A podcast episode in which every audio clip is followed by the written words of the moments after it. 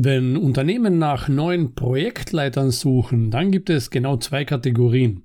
Wie die beiden Kategorien aufgeteilt sind und wie du als Projektleiter den Job bzw. den Auftrag bekommst, den du wirklich haben willst, ja, das besprechen wir gleich. Los geht's. Servus beim Projektdoktor Podcast. Der Podcast für Leader der digitalen Zeit. Leader wie Projektleiter, Abteilungsleiter und Führungskräfte. Auf dem Weg zur Top-Führungskraft. Hallo Leute, hier ist wieder Ronald Hanisch. Ja, wer sich auf diesen Plattformen, also auf den gängigen Plattformen für Jobsuche bewegt, ja, der steht oft vor der Herausforderung, dass die Beschreibungen etwas mühselig sein können. Als erstes musst du verstehen, dass die Beschreibungen oft von Menschen geschrieben werden, die von der Stelle tatsächlich wenig Ahnung haben. Oder von, ja, zum Beispiel Abteilungsleitern, die nicht wissen, wie eine Stellenausschreibung zu schreiben ist. Auf der Suche nach Projektleiter haben wir noch ein weiteres Problem. Zu wenige wissen Bescheid, was die Aufgaben eines Projektleiters wirklich sind. Ich habe mir da einige Beispiele rausgesucht, wie solche Ausschreibungen eben beschrieben sind, wenn Projektleiter gesucht werden. Zu Beginn stehen meist die Aufgaben. Ja, selbstständige und eigenverantwortliche Abarbeitung, Sicherstellung von Unternehmens- und Projektzielen unter Beachtung von Kosten und Terminen. Ja, der aufmerksame Hörer wird wissen, auch von Qualität, äh, wird aber selten so beschrieben. Was steht da noch? Ähm, Auswahl und Beschaffung von projektspezifischen Equipment, Schnittstelle zum Kunden und den Unterla Unterlieferanten und so weiter. Dann kommen meistens so Beschreibungen zur Qualifikation, wie zum Beispiel Kenntnisse im Projektmanagement. no na. Ähm, weiters liest man oft Studium in einem technischen Bereich und oder in äh, Betriebswirtschaft. Ja, Hauptsache Studium fließende Deutschkenntnisse oder oft äh, steht da auch verhandlungssicheres Englisch ist äh, gefordert. Und ähm, ja, manchmal steht da auch noch erste Führungserfahrungen erwünscht. Ja, und dann steht meistens weiter Anwendungserfahrung in Core-Tools wie RGA, APQP, FMEA, MSA, PPF, ja, und wie die ganzen Abkürzungen noch alle heißen. Fundierte Kenntnisse im Qualitätsmanagement, Six Sigma von Vorteil, liest man auch sehr oft. Erfahrungen in Expediting, was auch immer das ist. Erfahrungen im Claim Management. Fünf Jahre Erfahrung im Pro-Ingenieur, Ausbildung zum Refa-Techniker. Ja, selbst ich bekomme immer wieder Anfragen mit der Frage, ob ich Refa oder Pro-Ingenieur kann um hier Beispiele zu nennen. Ja, kann ich, mache ich aber nicht.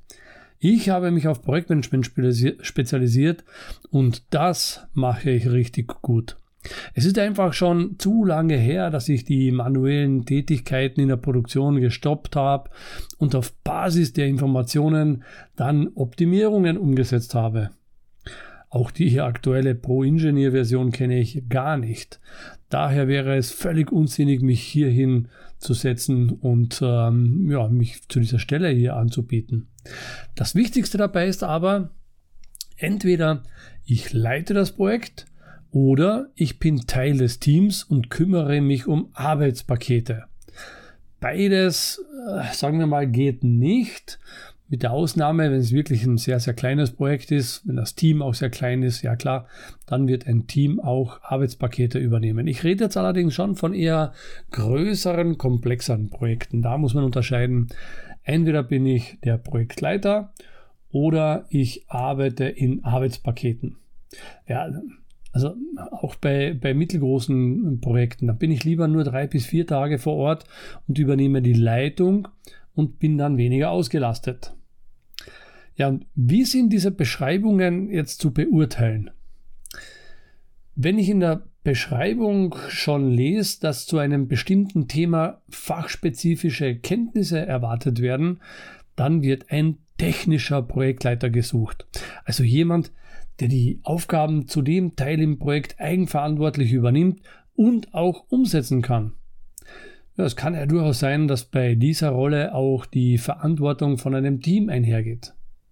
In manchen Unternehmen wird auch von einem Teilprojektleiter gesprochen. In meiner Welt wird das meist so gehandhabt. Ist ein Projekt so groß, dass es in mehrere Projekte bzw. Teilprojekte mit Teams aufgeteilt werden muss, dann sprechen wir von einem Programm. Ein Programm beinhaltet mehrere Projekte mit demselben Start und Ende bzw. innerhalb eines bestimmten Zeitraums. Der Leiter ist dann der Programmleiter bzw. Program Manager und sein Kernteam besteht hauptsächlich aus Projektleitern, die ihre Teams wieder zu führen haben. Aber zurück zur Annonce bei der Suche nach Projektleiter. Ja, es gibt sie, die Unternehmen, die wirklich Projektleiter suchen, also die Profis des Projektmanagements. Und die Beschreibungen starten dann meistens schon etwas anders. Zum Beispiel so. Wir sind auf der Suche nach einem erfahrenen hauptverantwortlichen Projektleiter. Level Senior Project Manager idealerweise mit einer internationalen Zertifizierung nach IPME in Klammer mindestens Level C. Übrigens, in manchen Projekten werden Projektleiter mit einer internationalen Zertifizierung bereits vom Kunden eingefordert. Ansonsten bekommt das Unternehmen nicht den Auftrag, das Projekt umzusetzen. Es macht also schon Sinn, sich ausbilden zu lassen und unbedingt die Zertifizierung abzuschließen.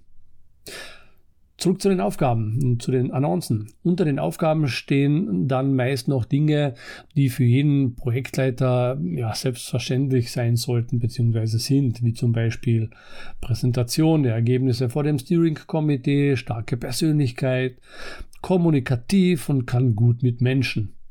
Ja, und manchmal auch inhaltliche Themen wie ja, Erstellen von Projekthandbücher, Aufgaben koordinieren, Terminpläne erstellen und so weiter. Wenn du das liest, dann weißt du, es handelt sich tatsächlich um Stellen für Projektmanagement-Profis. Wenn du jetzt eine Stelle als Projekttechniker suchst, dann orientierst du dich eher nach den Beschreibungen, die ich zu Beginn genannt habe. Eben, Je nachdem, wo du dich eher siehst. Mach auf jeden Fall einen Termin per Telefon aus. Sich nur auf die Bewerbung per Mail zu verlassen, ist meist zu wenig. Ruf an und melde dich, dass dich diese Stelle wirklich interessiert. Wenn im Gespräch dein Interesse immer noch hoch ist, dann mach auch sofort Vorschläge für einen persönlichen Austausch. Bleib dran. Du musst dir die Top-Positionen schon holen. Es ist äh, auch wie im Projekt. Projekte funktionieren, wenn du es willst. Ronald Hanisch, der Projektdoktor. Hat dir die heutige Folge gefallen? Was nimmst du für dich mit und wie konnte dir der Projektdoktor heute helfen? Mit welchen Aussagen konnte Ronald Hanisch dich heute überraschen und begeistern? Melde dich direkt bei ihm zurück, schreibe ihm und sende ihm dein Feedback. Besuche die Social Media Seiten, abonniere den YouTube-Kanal und stöbere durch seine Vorträge. Und wenn du magst, bestelle sein Buch Das Ende des Projektmanagements. Obwohl, das ist ohnehin schon ein Bestseller. Viel Erfolg in deinen Projekten, in und mit deinem Unternehmen und vor allem im Leben.